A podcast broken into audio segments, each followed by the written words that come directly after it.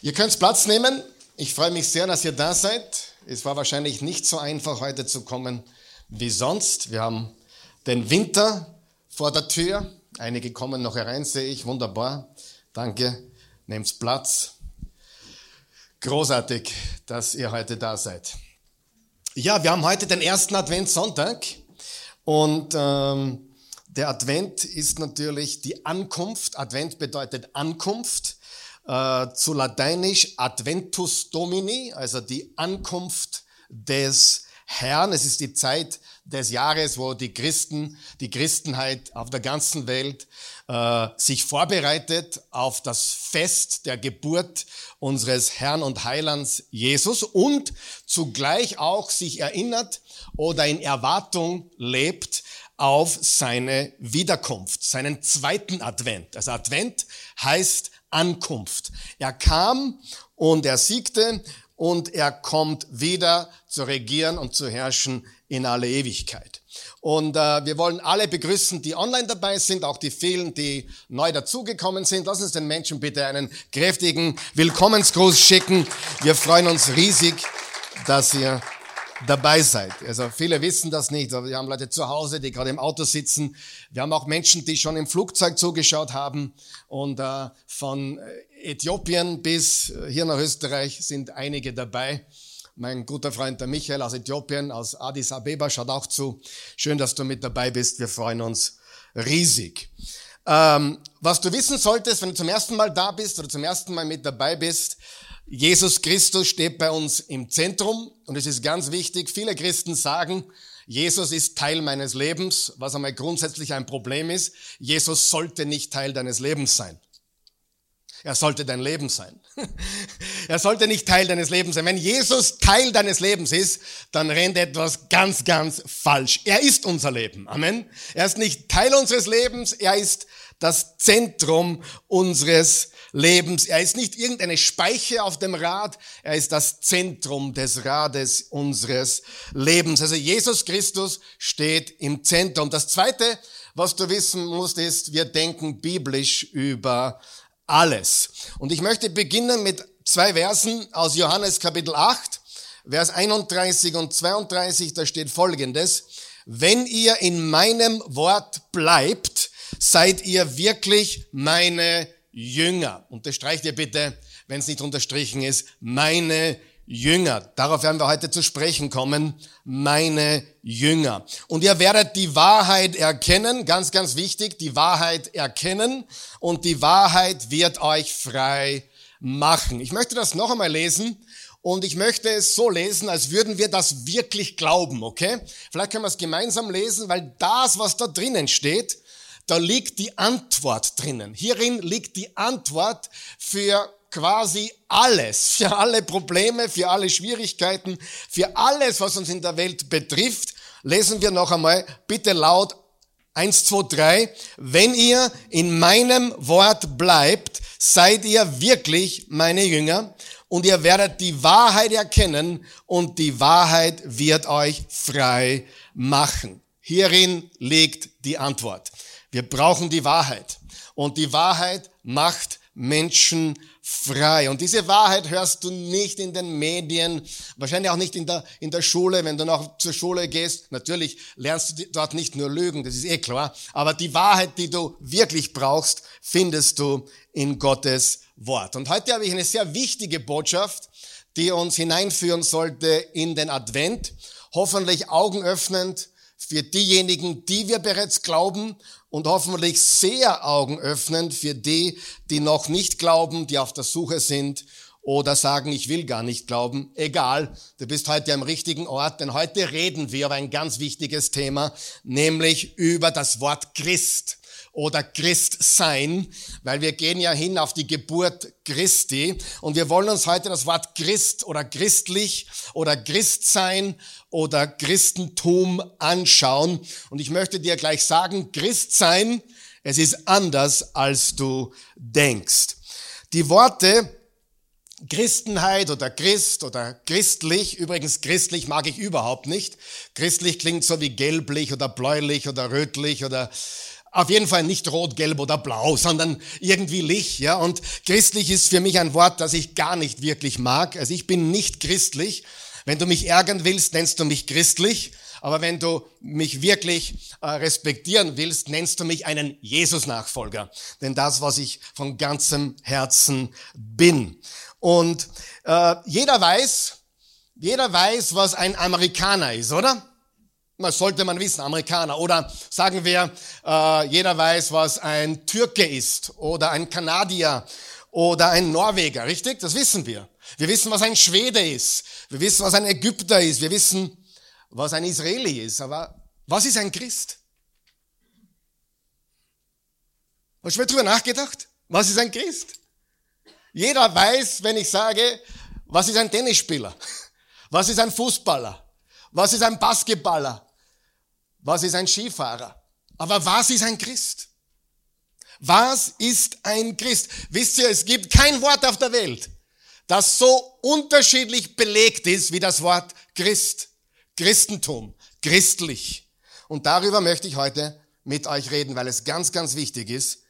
Weil wenn wir heute uns aufteilen würden in Gruppen von fünf oder sieben oder zehn Personen und ihr würdet diskutieren, was ist ein Christ, kommt nicht nur eine Antwort raus. Ja, das, stimmt.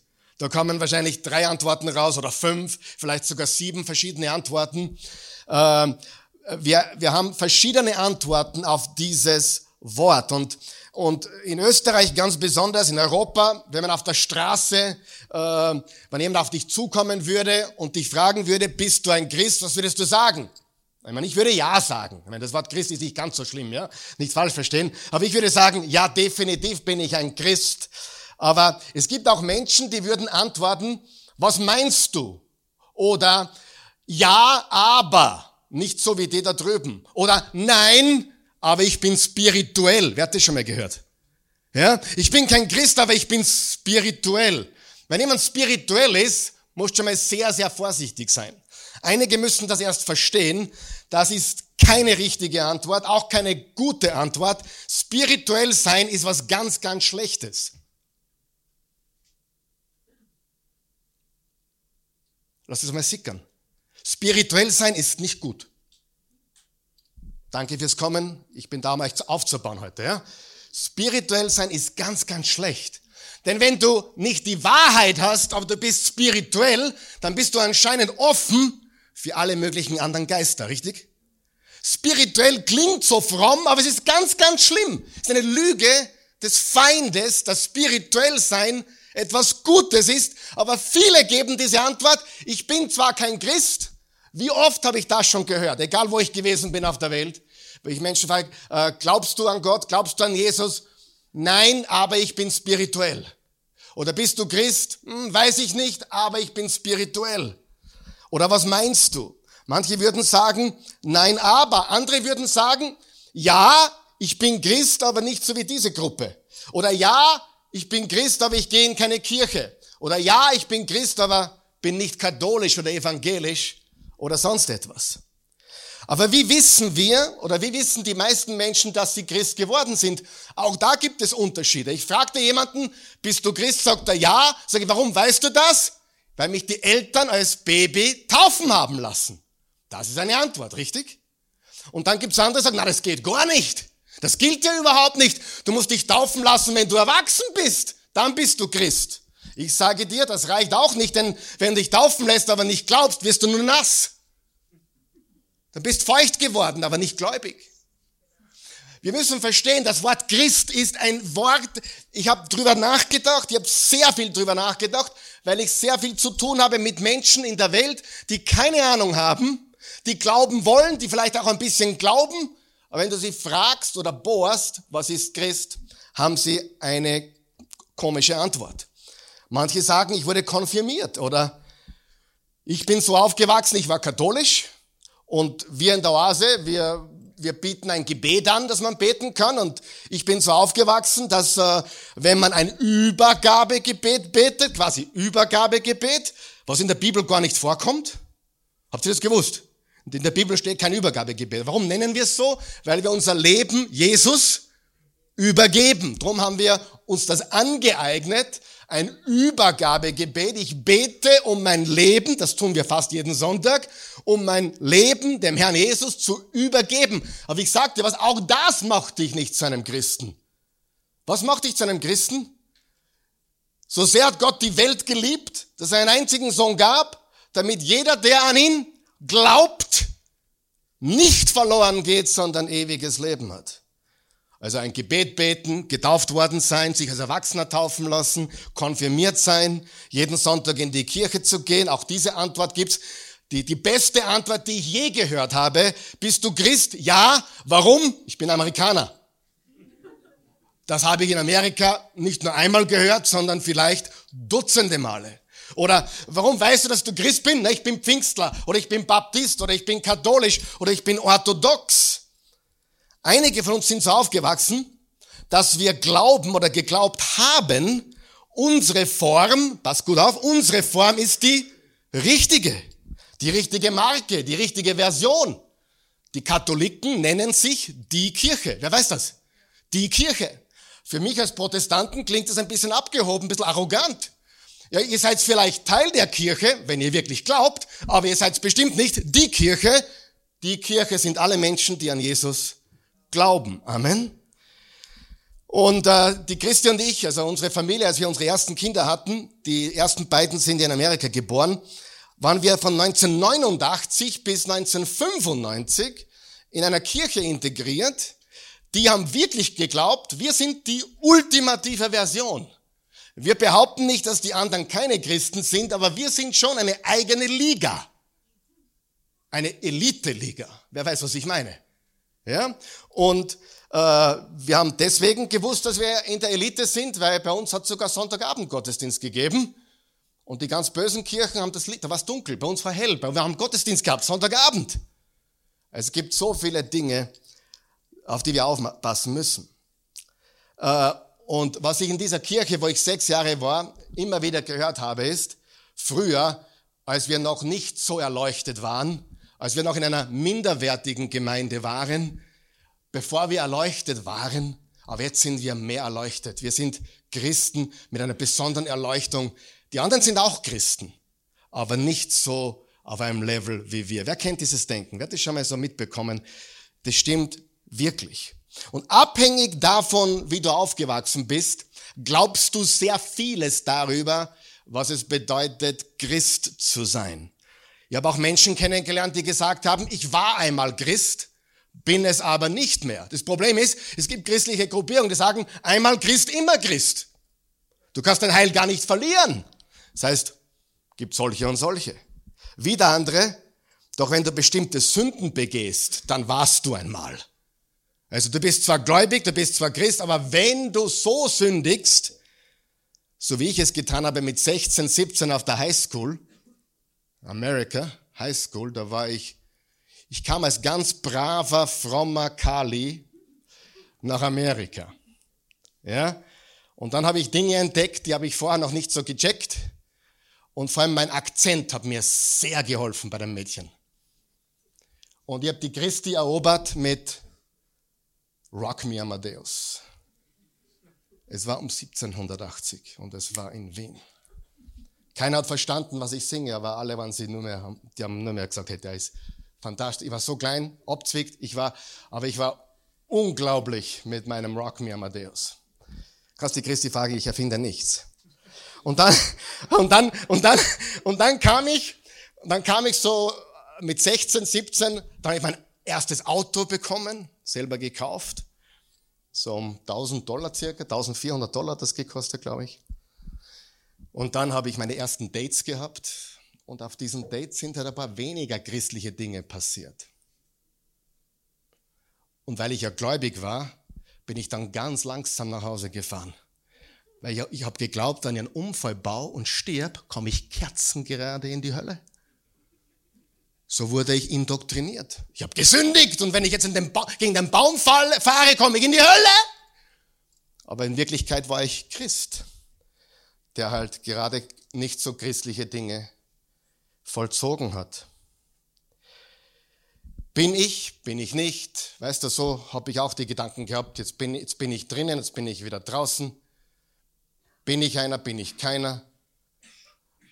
Ist es das, was wir glauben? Ist es das, wie wir uns verhalten? Was ist ein Christ? Habt ihr gewusst, dass es auch Menschen gibt, die Christen hassen? Wer weiß das? Die gab es damals, die gibt es heute. Ich kenne einige, die hassen Christen. Und ich habe mal ein bisschen zusammengeschrieben. Und das habe ich jetzt nicht erfunden. Ich habe es zusammengeschrieben, aber ich habe mir Gedanken gemacht, wie die Welt uns Christen manchmal wirklich sieht. Und vielleicht gibst du mir recht. Ich lasse es einblenden, aber dieser Satz ist natürlich nicht richtig. Aber ich glaube, wir können was lernen davon. Viele Menschen sehen Christen so. Wertende, verurteilende, homophobe, Moralisten, die glauben, sie seien die Einzigen, die in den Himmel kommen und sich insgeheim daran freuen, dass alle anderen in die Hölle kommen. Ich habe das meinen Jungs gezeigt vor der Predigt und gesagt, Karl Michael, das ist der Nagel auf den Kopf. Und wenn du glaubst, das ist weit hergeholt, wach auf. Die Menschen sehen uns so. Die sehen uns als wertend, verurteilend, homophobe, Moralisten, Besserwisser, Überheilige, die glauben, sie sind die Einzigen, die in den Himmel kommen. Und das Schlimme daran ist, sie freuen sich sogar noch daran, dass der Rest in die Hölle kommt. Und dieses Denken, vielleicht kennst du solche Menschen, vielleicht bist du so ein Mensch, wenn du zuschaust vielleicht, der Christen überhaupt nicht mag, weil du sie als verurteilend, wertend homophob, komisch betrachtest und die eigentlich glauben, sie sind die Einzigen, die in den Himmel kommen und alle anderen kommen in die Hölle. Und weißt du, was ich mittlerweile absolut verabscheue? Diese YouTube-Videos, wo andere Prediger zum Teufel gemacht werden. Wer kennt diese YouTube-Videos? Da gibt es ja einen ganz berühmten deutschen äh, Prediger, er ist katholisch, ich nenne seinen Namen nicht. Aber da gibt es mittlerweile auch schon ein Video mit Satanshörnern, wie böse der ist. Und ich sage dir, wir müssen aufpassen. Sag mir aufpassen. Dass wir nicht verurteilen. Amen. Es kann sein, dass manche Menschen auf dem falschen Weg sind. Ich würde mir nie anmaßen zu sagen, dass ein anderer Prediger oder ein anderer, der vielleicht berühmt ist oder vielleicht irgendwas macht, dass er deswegen nicht zu Jesus gehört. Wer vielleicht weiß, Menschen, die Probleme haben, können auch zu Jesus. Und er hat auch, auch gewusst, in erster Linie ist die Gemeinde ein Krankenhaus für Sünder und nicht ein Platz für die Überheiligen. Ganz, ganz wichtig. Bitte nimm Abstand von denen, die jeden und überall und alles zum Teufel machen. Das heißt nicht, dass du nicht vorsichtig sein musst. Man muss sehr vorsichtig sein, richtig? Gerade auf YouTube. Aber du sollst auch vorsichtig sein, dir Dinge reinzuziehen, wo alles andere schlecht gemacht wird, außer du. Amen? Versteht ihr, was ich sage? Und warum erzähle ich das? Na, weil ich auch davon nicht gefeit bin und auch diese Gedanken habe und von Natur aus die Neigung habe, das, was wir tun, als besser zu sehen. Wer weiß, was ich meine? Es ist einfach so. Und darum müssen wir aufpassen, dass wir nicht so rüberkommen, als seien wir wertend, verurteilend, homophob, als seien wir Moralisten, die glauben, wir sind die Einzigen, die gerettet sind und alle anderen kommen in die Hölle. Und vor allem, wenn dich freut, dass andere in die Hölle gehen, dann stimmt was mit dir ganz und gar nicht. Da, da war vor, vor 20, 30 Jahren, ist nur ein Beispiel jetzt, ein Prediger, der wurde total verteufelt. Und vielleicht auch zu Recht. Ich, ich betone, vielleicht auch zu Recht. Er hat ein Buch herausgebracht, äh, das heißt Love Wins, also Liebe gewinnt. Und in diesem Buch argumentiert er, dass am Ende Gottes Liebe gewinnt und alle gerettet sind. Das ist sein Argument. Dafür wurde er sehr angefeindet.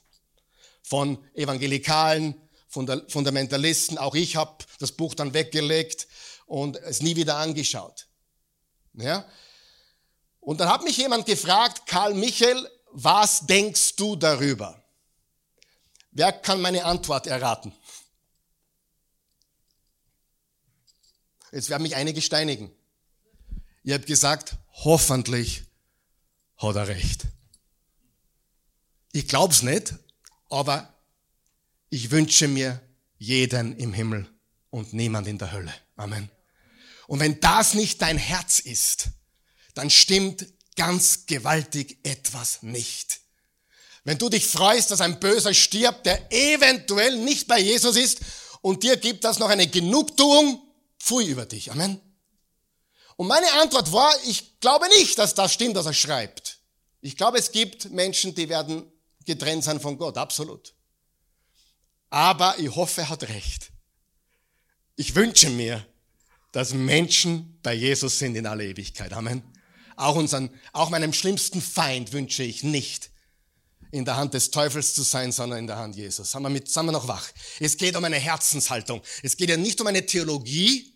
Ist das so nicht? Es geht ja tatsächlich darum, was wünsche ich mir für andere Menschen? Was viel zu sagen? Ganz, ganz wichtig. Und dieser, dieser Autor wurde dann ausgeschlossen von all diesen Freikirchen und evangelikalen Gemeinden. Vielleicht, noch einmal, ich betone, vielleicht auch berechtigterweise, ich weiß es nicht. Aber das Herz, unser Herz muss sein. Jesus hat alle gerettet. Bitte glaub an ihn, damit du mit ihm bist in aller Ewigkeit. Amen. Das muss unser Herz sein. Ja?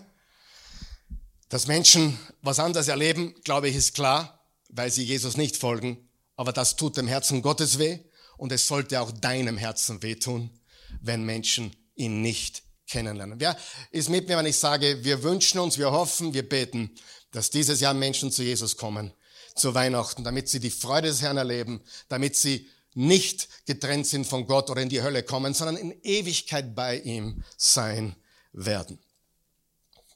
Ja. Und deswegen gibt es tatsächlich viele Menschen, die auf die Frage, bist du Christ? Weil, weil es so viele Menschen gibt oder Christen gibt, die wirklich wertend sind, verurteilend sind, homophob sind. Ähm, gibt es so viele Christen oder, oder Menschen, die sagen, naja, eigentlich schon, aber einer von denen, von den Verurteilen, will ich nicht sein. Können wir verstehen, oder? Wer von euch glaubt, wir sollten nicht in dieser Kategorie sein. Wir sollten Christen sein, die bekannt dafür sind, dass wir Menschen lieben und sie bei Jesus haben wollen. Er kam, um Sünder zu retten und nicht die Gerechten noch gerechter zu machen. Er kam für die Verlorenen und nicht die, die glauben, dass sie eh schon dabei sind. Der Begriff Christ der Begriff Christ, und wir reden über Christ, Christsein, christlich, Christentum. Der Begriff Christ kommt im Neuen Testament, in der ganzen Bibel, beim Alten Testament kommt er gar nicht vor, aber im Neuen Testament kommt der Begriff Christ dreimal vor. Ähm, und Christ war ursprünglich ein abwertender Begriff, verwendet von Outsidern, um diese Leute zu beschreiben, die Jesus-Leute, die Jesus-Gemeinschaft, hat diesen Begriff nie verwendet. Also sie haben sich selbst nicht als Christen bezeichnet. Ich wiederhole das. Die Gläubigen haben sich selbst nicht als Christen bezeichnet. Ich wiederhole das noch einmal. Paulus, Petrus und wie sie alle heißen, haben sich selbst, zumindest ganz am Anfang, nicht Christen bezeichnet. Das war eine abwertende Sprache, so wie zum Beispiel, das sind die Christen, das sind die Streber oder die Geeks oder die Komischen. Sie folgten alle einer Person, wie heißt sie? Jesus Christus. Und das Wort Christ hat eine ganz andere Bedeutung für unterschiedliche Menschen. Mir ist das so bewusst geworden. Ich war diese Woche in einem Land, ähm, drei Tage, wo 84 Prozent, 84 Prozent der Bevölkerung sind orthodoxe Christen. 84 Prozent. Und beim Rückflug las ich meine Bibel. was tue ich im Flugzeug? Nicht Wolken zählen. Die brauche ich nicht zählen. Das bringt mir nichts. Was mache ich, in, in, in, was mache ich im Flugzeug? Immer? Immer. Sage mal immer. Immer. Ich lese im Flugzeug immer meine Bibel. Und da geht was weiter bei drei, vier Stunden im Flugzeug. Da geht wirklich was weiter. Da lese ich manchmal so viel, dass mir der Kopf raucht. Und ich las meine Bibel am Rückflug und neben mir sitzt ein Bürger dieses Landes und fragt mich, was ich lese. Ich sage, das ist die Bibel. Und er sagt, aha. Und dann, dann fragt, okay, ja, interessant, ich habe die Bibel noch nicht gelesen. Aber auf seinem Vorarm hat er ein ganz großes Tattoo von der schönsten orthodoxen Kirche in Georgien. Hier. Sagt er, ja, die habe ich vorgestern gesehen, habe ich gesagt. Da war ich dort. Und dann, da hat er noch ein Kreuz drauf gehabt. Hat aber noch nie eine Bibel gesehen. Und wusste nicht, was das ist.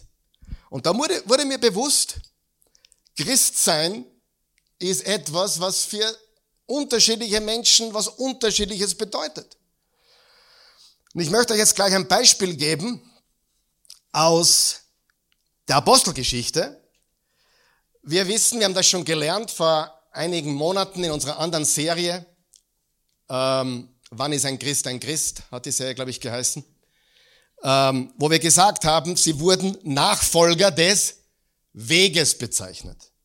Äh, und diese Nachfolger des Weges, es ist etwas passiert, nämlich der Stephanus, einer der ersten Jünger Jesu, Nachfolger Jesu, wurde gesteinigt. Wer von euch weiß, wer dabei war? Ein gewisser junger Mann namens Saulus, der sich erfreute und mitwirkte an dem heiligen Stephanus, dem wir den Stephansdom zu verdanken haben. Und die Gemeinde hat sich dann zerstreut in die Diaspora. Und sie kamen bis nach Antiochia. Antiochia. Wenn du mit uns auf der Bibelreise schon warst in der Türkei, dann warst du in Antiochia. Also, ich war vielleicht zehnmal schon dort in Antiochia. Viermal vor dem Erdbeben und sechs oder siebenmal seit dem Erdbeben, wo wir auch unsere Erdbebenhilfe leisten. Äh, und das ist etwa, unser Camp ist etwa ein Kilometer von der Kirche weg, wo man sagt, dass das alles stattgefunden hat. Sie wurden zerstreut und kamen nach Antiochia, das kann man nachlesen, in Apostelgeschichte 11. Und dort ist eine Gemeinde entstanden. Sie begannen zu verkündigen, es ist was passiert in Jerusalem. Nämlich, jemand war tot und ist auferstanden. Tot und auferstanden. Ein Wunder. Und sie haben dann den Barnabas geschickt nach Antiochia, circa 500 Kilometer Fußweg oder sogar noch mehr, 500 Kilometer Fußweg nach Antiochia, um zu schauen, ob das echt ist. Petrus, Jakobus, Johannes, die Apostel in Jerusalem wollten wissen, ob das, was in Antiochia abgeht, echt ist. Und Barnabas kam hin und sah so viele Menschen, die an Jesus glaubten, die ihm folgten. Und es war echt. Und dann hat Barnabas was getan. Er hat den Saulus geholt. Wo war der Saulus? Saulus von Tarsus. In Tarsus, wenn du mit uns auf der Bibelreise warst, warst du auch in Tarsus. Wer ist von Tarsus? Saulus in der heutigen modernen Türkei, nicht weit von Adana, 50 Kilometer, ist Tarsus, wo Saulus herkommt. Und Barnabas ging nach Tarsus, um den Saulus zu holen. Und da steigen wir jetzt ein im Kapitel 11, 25. Da reiste Barnabas nach Tarsus. Seid ihr dort? Da reiste Barnabas nach Tarsus, um Saulus zu suchen. Als er ihn gefunden hatte, das waren wieder 200 Kilometer. Also Jerusalem, Antiochia sind 500 Kilometer und dann Antiochia, Tarsus sind nochmal 200 Kilometer Fußweg. Und als er ihn gefunden hatte, nahm er ihn mit nach Antiochia. Er hat ihn dort gefunden, hat ihn zurückgebracht nach Antiochia ein ganzes Jahr lang waren sie mit der Gemeinde zusammen und unterwiesen viele Menschen im Glauben. Wie lange waren sie dort? Ein ganzes Jahr. Was haben sie da getan? Sie haben Menschen im Glauben unterwiesen. Und jetzt pass auf, was das nächste steht. So kam es, dass die Jünger, unterstreicht ihr die Jünger, zuerst in Antiochia Christen, unterstreicht ihr Christen, genannt wurden. Wie wurden sie genannt? Christen. Von wem? Von sich selbst? Nein, von der Außenwelt. Die Außenwelt hat auf dieses Jesusvolk, auf diese Jesusgemeinschaft geblickt und hat gesagt, das sind die Christen. Nicht Selbstbezeichnung, sondern das sind die Christen.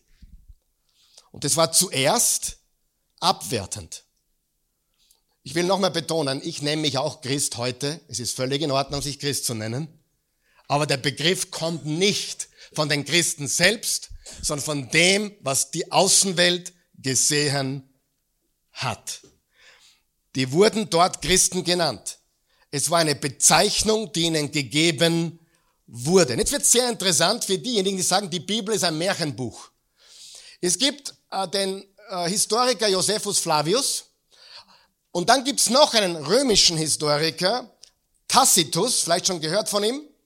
Tacitus war ein römischer Historiker 58 bis 120 nach Christus. Und eine weitere historische Bestätigung außerhalb der Bibel. Er schrieb detailliert über vier oder fünf römische Kaiser, unter anderem Nero. Schon gehört von Nero? Fast alles, was wir von Nero wissen, wissen wir von Tacitus. Wer weiß, was der Lieblingsspitzname von Nero war? Das Biest. Wenn du jetzt die Offenbarung liest und du liest Biest, kannst eigentlich nur an Nero denken. Neros Spitzname war Biest. Wer vielleicht kennt aber Biester heute? Ich kenne keinen persönlich, aber es gibt da draußen sicher einige. Nero war krank. Der Mann war sowas von krank. Der hat Christen mit, mit Pech oder mit, mit anderen brennbaren Materialien bestrichen und sie bei lebendigem Leib angezündet, als Fackeln in den Garten gestellt, um seinen Garten zu beleuchten. Der Mann war ein Biest, krank.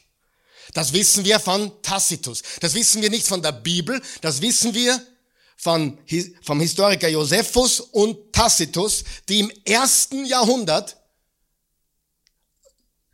gelebt haben an der Seite von den Aposteln damals oder ein paar Jahre später. Und Nero hat etwas Außergewöhnliches getan im Jahr 64 nach Christus. Er wollte, das kannst du alles nachlesen, ich erfinde das alles nicht, das ist Geschichte.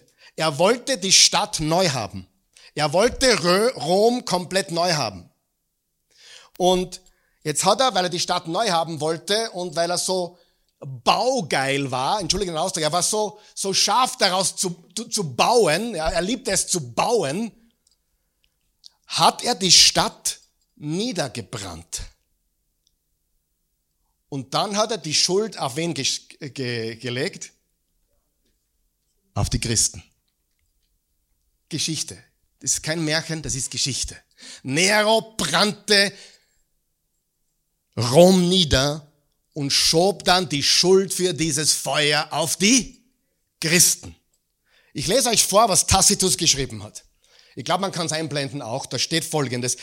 Das kannst du alles nachlesen. Er schreibt, um den Bericht loszuwerden. Durch einen Bericht, dass er die Stadt niedergebrannt hätte. Um diesen Bericht loszuwerden, schob Nero alle Schuld auf eine Gruppe von Menschen, die er auch mit den, mit den extremsten Methoden foltern ließ. Jene Gruppe, die wegen ihrer Abscheulichkeiten, was immer das war, gehasst wurde, die Christen wurden gehasst. Und von der Bevölkerung Christen genannt wurde. Wer hat diese Leute Christen genannt? Die Bevölkerung.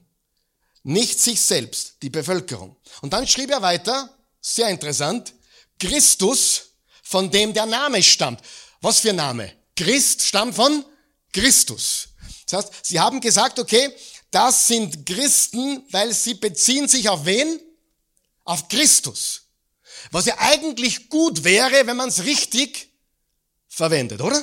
Das wollen wir auch tun. Ich bin nicht, bitte, ich bin nicht gegen den Terminus Christ. Ich mag christlich nicht. Aber Christ mag ich. Christentum, ob ich so ein Freund der Tumer bin, weiß ich nicht. Oder der Tümer bin. Aber Christ oder Christin oder Christsein ist völlig in Ordnung. Aber du sollst wissen, es kommt ursprünglich aus der Bevölkerung der damaligen Zeit und war negativ belegt. Christus, von dem der Name stammt, erlitt, erlitt während der Herrschaft von Tiberius, das war der Kaiser zur Zeit Jesus, die höchste Strafe, was war die höchste Strafe? Kreuzigung. Die höchste Strafe durch einen unserer Prokuratoren, Pontius Pilatus. Noch einmal, das steht nicht in der Bibel, das steht hier bei Tacitus und bestätigt das, was in der Bibel steht, eins zu eins. Für alle, die die Bibel für ein Märchenbuch halten, studier den jüdisch-hellenistischen Historiker Flavius Josephus und den römischen Zeitgenossen Tacitus, Historiker, Politiker und so weiter. Christus, von dem der Name kommt, erlitt während der Herrschaft des Kaisers Tiberius die höchste Strafe durch einen unserer Prokuratoren, Statthaltern, Pontius Pilatus. Die Bevölkerung nannte diese Bewegung Christen, nicht sich selbst. Christen nannten sich nicht Christen, sie nannten sich etwas anderes. Sag einmal anderes. Anderes. Sie nannten sich etwas anderes. Und das wollen wir jetzt kurz zum Abschluss anschauen. Bevor wir das tun, ich zeige dir die zwei anderen Passagen, wo das Wort Christ vorkommt. Im 1. Petrus 4, Verse 14 bis 16, da steht, wenn ihr beschimpft werdet. Petrus schreibt an verfolgte Christen. Die waren alle verfolgt damals. Stell dir vor, du bist ein Christ im römischen Reich unter Nero, diesem kranken Herrscher, der verlangt hat, ihn anzubeten der verlangt hat, wenn du auf den Markt gehst, wenn du auf die Agora gehst, dass du in seinem Namen Weihrauch verbrennst, sonst darfst du nicht hinein. Darum haben die Christen so Probleme gehabt, weil wenn du nicht in den Marktplatz gehen darfst, wovon willst du leben? Jetzt war die ganz wichtige Entscheidung, diene ich dem Herrn Jesus oder diene ich dem Kaiser? Wer ist mein Gott? Es war eine reale Sache. Und Freunde, nicht auszuschließen, ob sowas wieder mal kommt. Wem dienst du? Wer ist deine Quelle?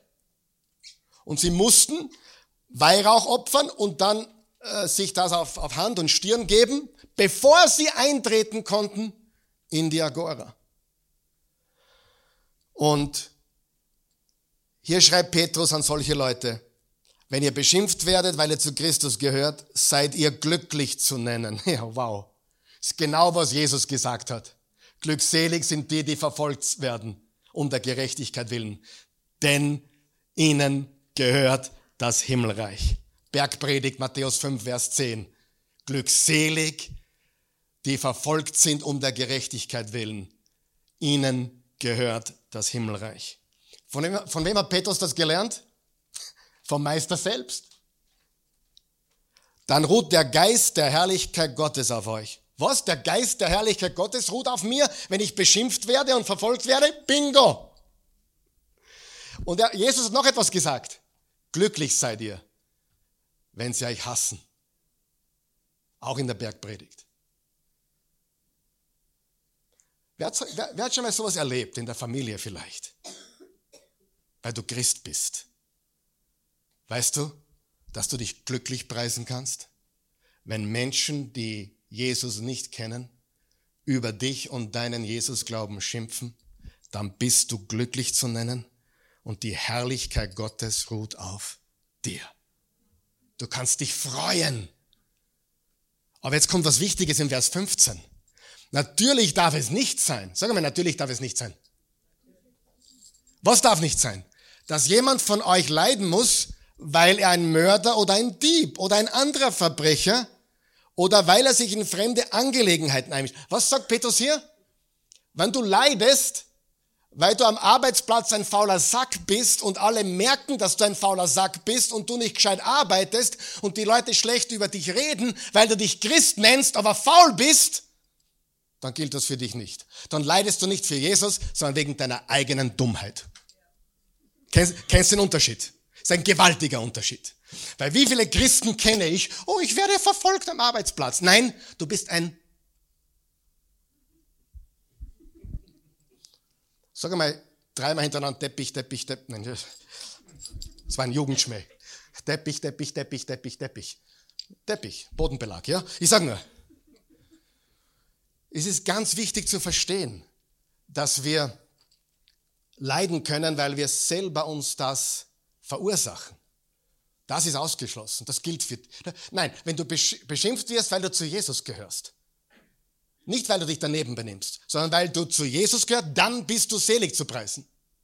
Weil du weißt, ich werde um das Evangeliums willen verfolgt, nicht wegen meiner Faulheit oder meiner, meinem Mangel an Integrität oder was auch immer. Vers 16, wenn er aber leidet, weil er Christ ist, muss er sich nicht schämen.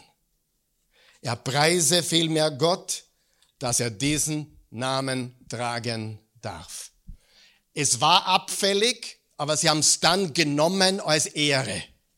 Sie haben den Begriff Christ als Ehre genommen, aber es war anfänglich nicht das. Und in der Apostelgeschichte 26, Vers 28, da ist, da ist Paulus vor Agrippa und rechtfertigt sich und da steht geschrieben, da sagte Agrippa zu Paulus, es fehlt nicht viel und du überredest mich, dass ich ein Christ werde. Paulus, wenn du so weitermachst, dann wir ja nur Christ. Auch nicht sehr positiv. Aber er hat das gesagt, der König Herodes Agrippa. Sie ist das Problem. Hinter dem Begriff Christ kann man sich sehr leicht verstecken. Sehr leicht. Ich bin auch Christ. Und was heißt das für dich? Na, ich bin Christ. Da kann man sich sehr leicht dahinter verstecken. Es gibt so viele Facetten und Denominationen und Formen. Warum gibt es eigentlich so viele Formen von Christen? Weil sich die Christenheit so uneinig ist. Weil sie genau das nicht tut oder getan hat, was Jesus verlangt hat. Und dazu kommen wir gleich. Wie haben sich die Jünger, jetzt habe ich es vorweggenommen, wie haben sie sich bezeichnet? Jünger. Lesen wir das kurz. Was seid ihr? Jünger. Und hinter Jünger kann man sich nicht verstecken. Wenn du sagst, ich bin ein Jünger Jesu, ein Jesus-Nachfolger, was bedeutet das? Deine Antwort ist immer Ja. Und zwar Ja, bevor er sagt, was es ist. Ja. Mit anderen Worten, ein, eine Blanko-Unterschrift. Jesus, du kannst hinschreiben, was du willst. Hier ist meine Blanko-Unterschrift. Ja. Ich sage Ja, bevor ich weiß, was er sagt. Das ist ein Jünger. Amen. Aber was, wie sind die meisten Christen drauf? Schauen wir mal. Ja, was, was hast du für mich heute getan, Herr? What have you done for me lately? Du, wann hast du mein letztes Mal einen Gefallen da? Aber ein Jesus nach, ein Jünger sagt, Jesus, hier bin ich. Und meine Antwort ist, ja. Meine Antwort ist, ja. Kapitel 11, Vers 26 Apostelgeschichte. So kam es, dass die Jünger, die Jünger, zuerst in Antiochia Christen genannt wurden. Noch ein paar Beispiele.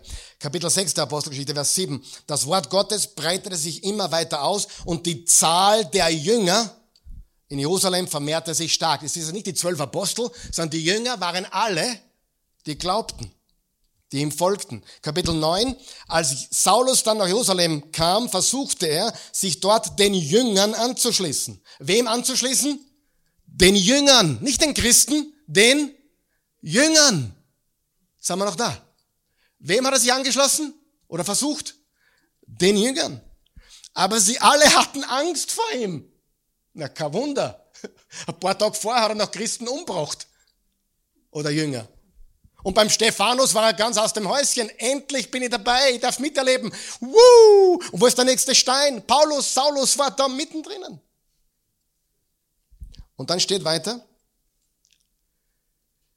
Sie alle hatten Angst vor ihm, weil, er sie, weil sie nicht glauben konnten. Na, kein Wunder. Stell dir vor, du kennst irgendeinen Extremisten, Terroristen in der Stadt, hoffentlich nicht, und ähm, drei Tage später erfahrst du, er war auf dem Weg und ist dort vom Gaul geworfen worden, hat Jesus gesehen. So war das ungefähr. Und dann, was auch cool ist, es wurde damals schon gegendert. Ich liebe Gendern. Ja, auch, nein, ich liebe es überhaupt nicht. Aber ich sage nur, im Vers 36, es lebte eine Jüngerin. Sag einmal Jüngerin. Eine Jüngerin, ich liebe es. Eine Jüngerin mit Namens Tabitha. Das heißt so viel wie Gazelle. Also ich fordere einige von euch heraus, euer nächstes Mädchen Tabitha zu nennen. Spitzname Gazelle. Wie heißt du? Tabitha. Alle nennen mich Gazelle. Warum? Ich laufe den Jungs so schnell davon, die haben keine Chance. Gut für dich. In Joppe lebte eine Jüngerin, das heißt so viel wie Gazelle, sie tat viel Gutes und half den Armen, wo sie nur konnte. Was haben Jüngerinnen getan? Den Armen geholfen. Jetzt ist die große Frage. Sind wir Jünger oder nur Christen? Sie bezeichneten sich Jünger. Bist du nur ein Christ oder bist du auch ein Jünger oder eine Jüngerin? Oder willst du nur ein Christ sein? Die große Frage. Und Jesus spricht zu Menschen, und mit dieser Passage hören wir dann auf gleich, im Johannes 13, die wollen seine Nachfolger sein. Und er sagt ihnen genau, was sie tun sollen. Nicht die zehn Gebote halten, nicht die 613 Gebote, die es im Alten Testament gibt, sondern ein Gebot. Vers 33, ich bin nicht mehr lange bei euch, meine Kinder. Ihr werdet mich suchen. Äh, was ich schon den Juden sagte, muss ich auch euch sagen. Da, wo ich hingehe, könnt ihr nicht mitkommen. Zumindest jetzt noch nicht. Ich gebe euch jetzt ein neues Gebot. Das Wort neu und neues Gebot kann auch ungewöhnlich bedeuten. Oder aus, ein außergewöhnliches Gebot. Wie lautet dieses neue außergewöhnliche Gebot? Lebt einander. Sagen wir das gemeinsam? Lebt einander. Genauso wie ich euch gelebt habe, sollt ihr einander leben. Matthäus, kannst du dich erinnern, als ich dich aufgefordert habe, uns zu folgen oder mir zu folgen? Du warst ein Zöllner, du warst ein Landesverräter. Kannst dich erinnern, wie ich dir vergeben habe? Weißt du noch, wie ich dich behandelt habe, Matthäus? Petrus, kannst du dich erinnern? Ja. Die waren nicht glücklich über den Matthäus, den Verräter, aber Jesus hat ihn aufgenommen. Nathaniel hat zu Jesus gesagt, was kann aus Nazareth Gutes kommen? Das heißt so viel, was, du bist der Burgenländer, was kommt da Gutes her? Oder Mühlviertler. Was kann aus... Nathaniel habe ich auch vergeben. Ich habe ihn geliebt. Ich habe euch alle geliebt. Ihr seid alle Vollpfosten, aber ich habe euch alle geliebt. Alle miteinander. Ihr habt nach Fisch gestunken, ihr habt, ihr habt, ihr wart furchtbar. Aber ich habe euch geliebt. Wer war auch einmal furchtbar? Wer ist immer noch furchtbar? Und du weißt, Jesus liebt mich. Könnt ihr euch erinnern, Jungs, wie ich euch geliebt habe? bedingungslos? Genauso will ich, dass ihr lieben tut. Liebt einander genauso.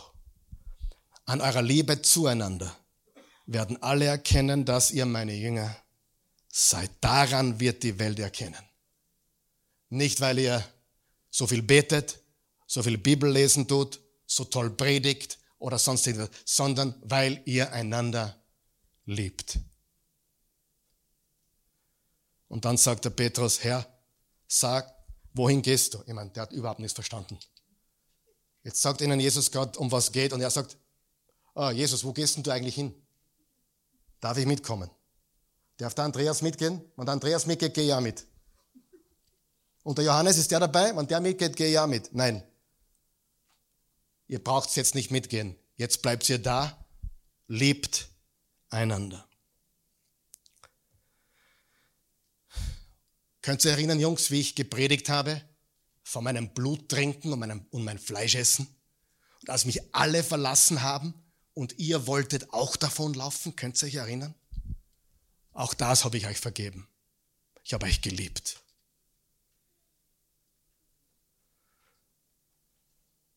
Und meine Botschaft heute zum Abschluss ist ganz einfach.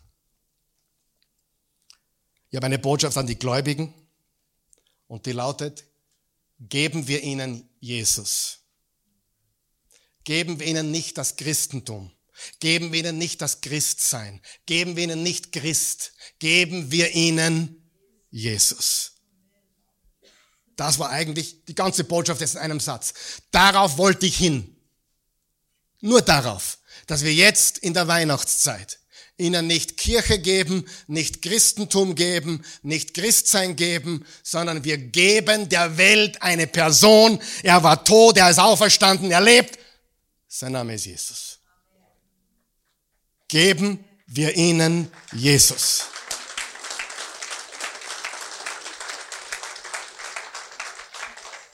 Darf ich ganz hart jetzt werden? Die Welt braucht keinen weiteren Christen mehr. Der Namenschrist, die, alle sollen Christen werden, um Himmels Willen, das meine ich nicht. Was ich meine ist, sie müssen Jesus Nachfolger, Jünger sehen. Sehen Sie unsere Liebe, wie wir miteinander umgehen, wie wir uns vergeben, wie die Frau den Mann respektiert, wie er sie liebt. Amen. Daran wird die Welt erkennen. Let's give them Jesus. Nicht Religion, nicht Adventkranz, nicht Kirche, nicht Christentum, nicht. Geben wir ihnen Jesus. Versteht ihr das? Damit wollte ich die Adventzeit beginnen. Hätte mir zuerst ersparen können, aber darauf habe ich jetzt hingearbeitet. Geben wir ihnen nicht das Christsein, geben wir ihnen Jesus. Wenn sie uns sehen, schau, wie der liebt. Schau, wie sie liebt. Schau, was ihr Mann, ihr Ex-Mann ihr angetan hat. Und sie steht, sie ist voller Liebe und Vergebung. Amen. Das ist das Evangelium.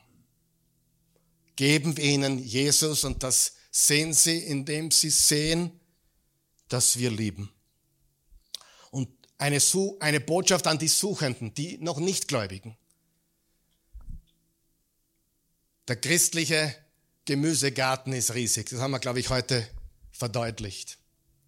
Alle glauben, sie haben Recht und alle glauben, sie sind die Elite-Christen und alle glauben, sie sind die Kirche. Und es ist so leicht, aufgrund von dem, was du bei einem Christen siehst, Jesus zu verpassen. Meine Botschaft an die Gläubigen ist, geben wir ihnen Jesus. Meine Botschaft an die Ungläubigen ist, verpass Jesus nicht. Verpass Jesus nicht wegen der Christbäume. Übrigens, wenn du über Christbäume und Weihnachtsfest was lernen willst, ich habe ein eigenes Video letzte, letztes Jahr gemacht, ob Christen überhaupt Weihnachten feiern sollen. Die, die Frage kriege ich jetzt ja. Ist der Christbaum nicht teuflisch? Ich habe in der Bibel nicht gelesen, dass man einen Tannenbaum nicht schmücken darf. Nur so nebenbei. Mehr sage ich nicht. Es gibt ein eigenes Video.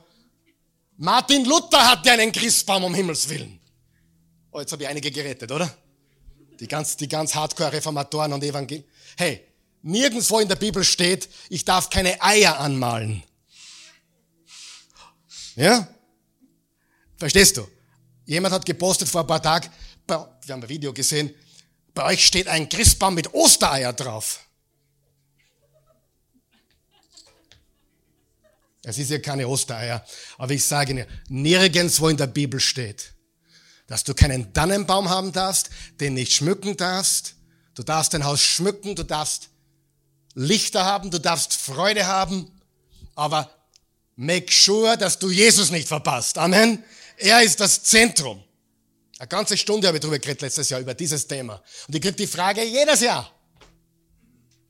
Und es sind die gleichen Leute meistens, die von YouTube schon so ver, verwirrt sind, dass sie nur mehr Böses sehen überall, ja? Wo ist der Dämon hinter dem Christbaum? Da ist kein Dämon hinter dem Christbaum. Feiere Jesus.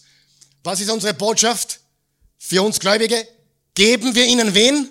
Jesus. Die Botschaft, die Ungläubigen? Verpass Jesus nicht.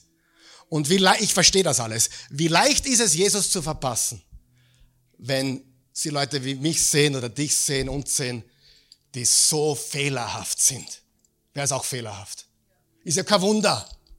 Es ist ja wirklich kein Wunder, dass man den Prediger anschaut. Hm, heute hat er ein paar Sachen gesagt. Er hat geil gesagt. Wenn das hängen ist, dann tut's mir leid. Dann solltest du mal woanders hinschauen und nicht auf geil, sondern Jesus. Ich habe gesagt, der Nero war baugeil. Ja, kannst du erinnern? Einige haben schon vergessen, Gott sei Dank. Aber man kann überall was rausziehen, richtig? Schau auf Jesus. Schau nicht auf mich, schau auf Jesus. Bei mir findest du Dinge, die gefallen dir sicher nicht. Aber pass auf, dass ich nicht bei dir nachschau. Aber weißt du was? Ich habe kein Interesse, bei dir nachzuschauen. Interessiert mich null. Pastor, weißt du, weißt du eigentlich, was deine Schafe alles treiben? Nein, Gott sei Dank nicht. Aber ich kann mir es vorstellen, leider. Ich kann mir es wirklich vorstellen, leider. Versteht ihr, um was es geht? Es geht um Jesus. Und nicht um Christentum und sonst was. Wir wollen Menschen zu Jesus führen. Verpass Jesus nicht. Egal, was du im Namen Jesu oder im Namen des Christentums besser gesagt gesehen hast. Schau auf ihn. Er liebt dich, er vergibt dir. Und unterm Strich sind wir alle gleich. Wir sind Versager, wir sind Sünder und alle haben wir ein Problem. Du und ich, wir alle. Wie werden wir mit unseren Sünden fertig? Wie werden wir mit unseren Versagen fertig? Wie werden wir mit unserem Fehler fertig?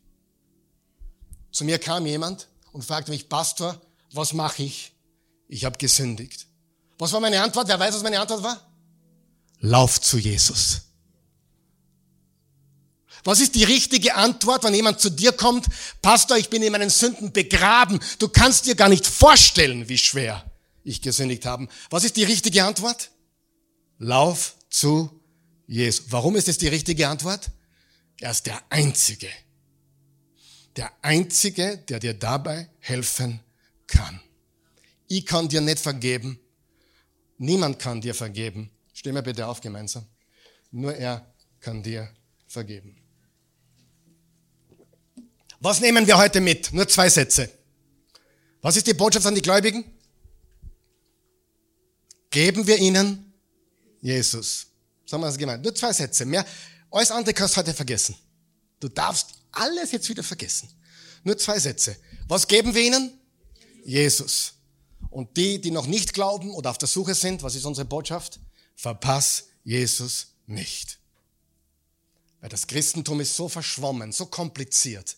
Aber Jesus ist einfach erst der Weg, die Wahrheit und das Leben. Das Christentum macht vieles kompliziert. Aber Jesus sagt, ich bin gekommen, dass ihr Leben habt und Leben in Fülle. Amen. Ich werde euch noch einmal. Was ist die Botschaft an die Gläubigen? Wir geben ihnen was? Jesus. Was ist die Botschaft an die Ungläubigen? Verpass Jesus nicht. Herr Jesus, ich danke dir von ganzem Herzen für diese Menschen hier in diesem Raum und diese Menschen, die jetzt online mit uns verbunden sind, die mit dabei sind in diesem Gottesdienst, in dieser Versammlung, in dieser Versammlung von Jüngern und Jüngerinnen, von, von Christen, von Menschen, die Christen genannt werden, aber nicht nur Christen sein wollen, sondern wirkliche Jünger, wirkliche Nachfolger. Ich danke dir. Ich bitte dich, dass du uns hilfst, dir ganz und gar nachzufolgen. Ich bitte, dass du uns hilfst, den Menschen Jesus zu geben und nicht eine Religion und auch nicht ein Christentum oder eine Kirche, sondern wir geben ihnen Jesus. Was musst du tun, um ein Jesus-Nachfolger zu werden? Was musst du tun, um Rettung zu empfangen?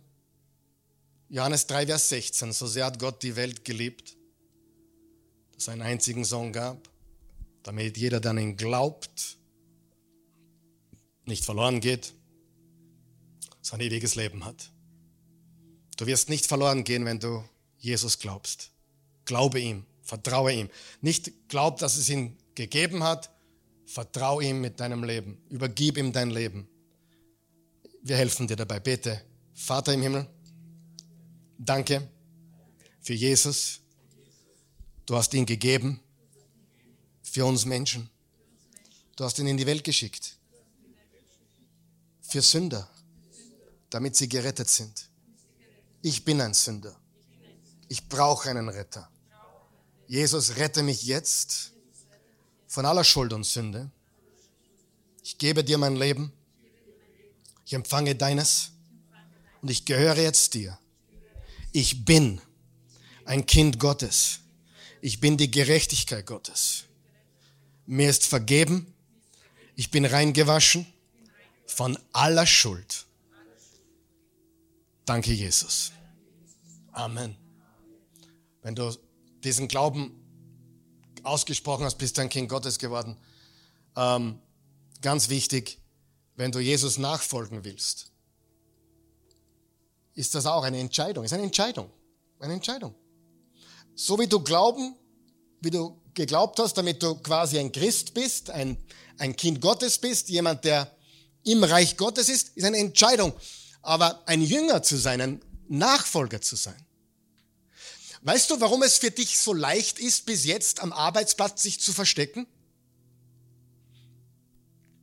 Kennst du Menschen, die jahrelang in einem Beruf waren und niemand wusste, dass sie wirklich zu Jesus gehören? Sie haben ein Kreuz getragen, sie waren Christen, aber niemand wusste mehr, weil hinter Christ kann man sich ganz leicht verstecken. Aber hinter Jesus Nachfolger kannst du dich nicht mehr verstecken. Das ist ganz weit draußen in, in, in the open, im, im, im offenen. Und dann ist die Antwort immer ja. Was ist so cool ist an Christen oder an Jesus-Nachfolgern? Wenn sie einen Fehler machen, dann braucht man ihnen nicht draufkommen, sie geben es vorher schon zu.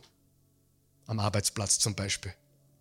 Stell dir vor, du gehst zu deinem Chef, sagst du Chef, bevor du das erfährst oder bevor es, ich habe Mist gebaut. Wenn du mich kündigen willst, ich verstehe, aber wenn du mich behalten willst, auch okay. Ich glaube, der kennt sich nicht mehr aus. Wenn du hingehst und sagst, hey,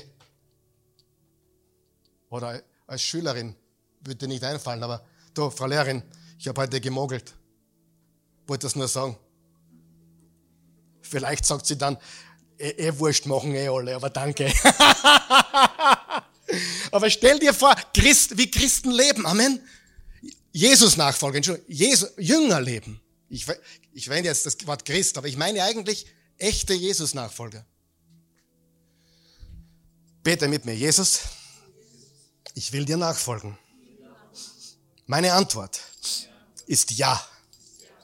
Was du sagst, auch wenn ich es noch nicht weiß, es ist ja. Und ich folge dir nach. Und dafür danke ich dir von ganzem Herzen. Und ich, und Herr Jesus, bitte beginn bei mir. Beginn bei mir und hilf mir, den Menschen Jesus zu geben. Nicht meine Religion oder mein Christentum oder meine Verkorkstheit, mein, meine Fehler. Ich will ihnen Jesus geben. Amen. Danke euch.